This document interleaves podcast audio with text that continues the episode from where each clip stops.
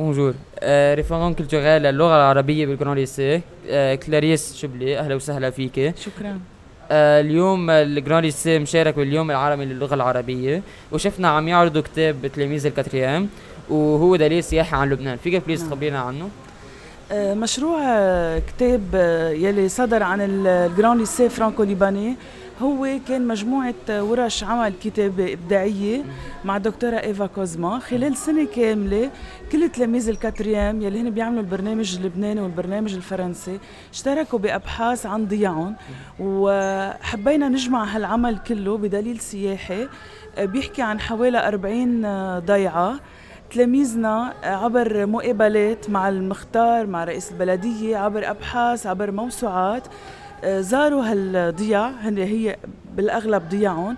وحكيوا عنها بطريقة آه، شوي modern أكتر. يعني بتلاقي مع كل ضيعة في الفيسبوك تبعها في ال website عن الضيعة. فهي هو دليل من شغل طلابنا وموثق ومفيد جدا للجميع. هل هو الضياع موزعين بكل لبنان؟ نعم الضياع؟ شملوا كل لبنان كل الأقضية. OK. توزعوا على كل الأقضية أكيد. شكرا. شكرا لكم.